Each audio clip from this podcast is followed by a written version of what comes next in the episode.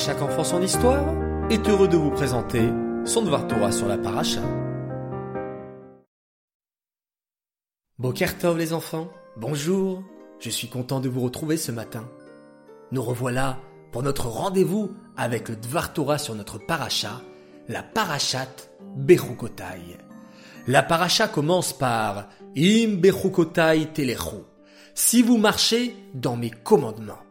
La Gemara nous raconte que c'est une demande particulière d'Hachem qui nous supplie de suivre ses commandements pour ensuite nous donner plein de récompenses.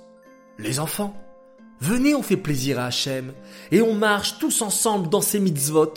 Vous êtes partants? Génial Il faut savoir que dans la Torah nous avons trois catégories de mitzvot. Écoutez bien. Les mishpatim, les lois rationnelles, c'est-à-dire les lois que l'on comprend, comme par exemple respecter ses parents. Deuxième catégorie de mitzvot sont les edot, témoignages, les mitzvot qui témoignent de quelque chose. Par exemple, le Shabbat qui nous rappelle que Hachem a créé le monde en six jours, puis s'est reposé de tout travail le septième jour. Et ensuite, troisième catégorie, les Rukim, les lois irrationnelles, c'est-à-dire des lois que l'on ne comprend pas. Par exemple, ne pas mélanger du lait et de la viande.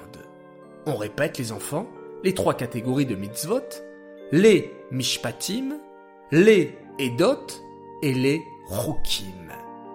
On pourrait se poser une question. Pourquoi la paracha s'appelle Bechukotai, qui vient de la racine et du mot chok, rukim, les fameuses lois irrationnelles. Pourquoi Hachem nous demande par-dessus tout de respecter ces lois que l'on ne comprend pas?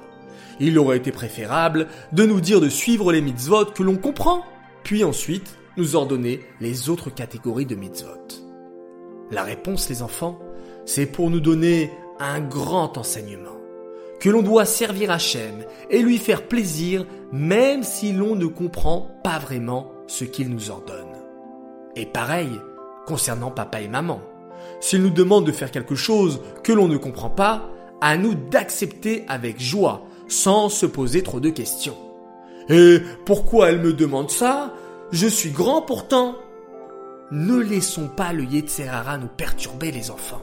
À nous d'être contents d'obéir à Hachem et à nos parents pour la simple et unique raison que nous les aimons très très fort. Voilà les enfants, je compte sur vous pour toujours progresser dans la Torah et dans les mitzvot. D'ailleurs, nous avons lancé un grand concours en ce début de semaine où nous avons parlé que dans la Parasha Bechukotai, nous demandons de faire des efforts dans l'étude de la Torah.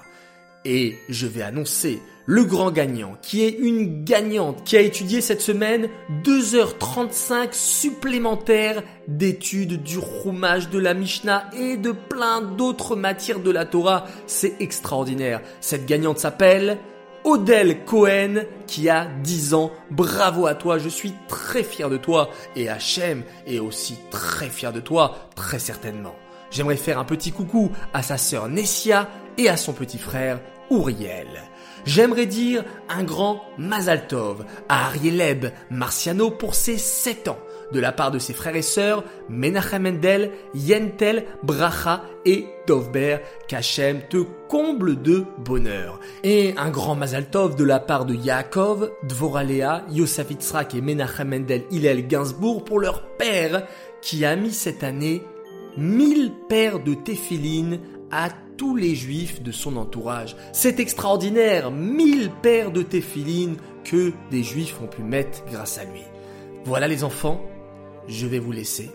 Et surtout n'oublions pas que ce Shabbat c'est le Shabbat Chazak où nous allons dire à la choule Chazak, Chazak, Venit Chazak et nous allons clôturer notre troisième Sefer.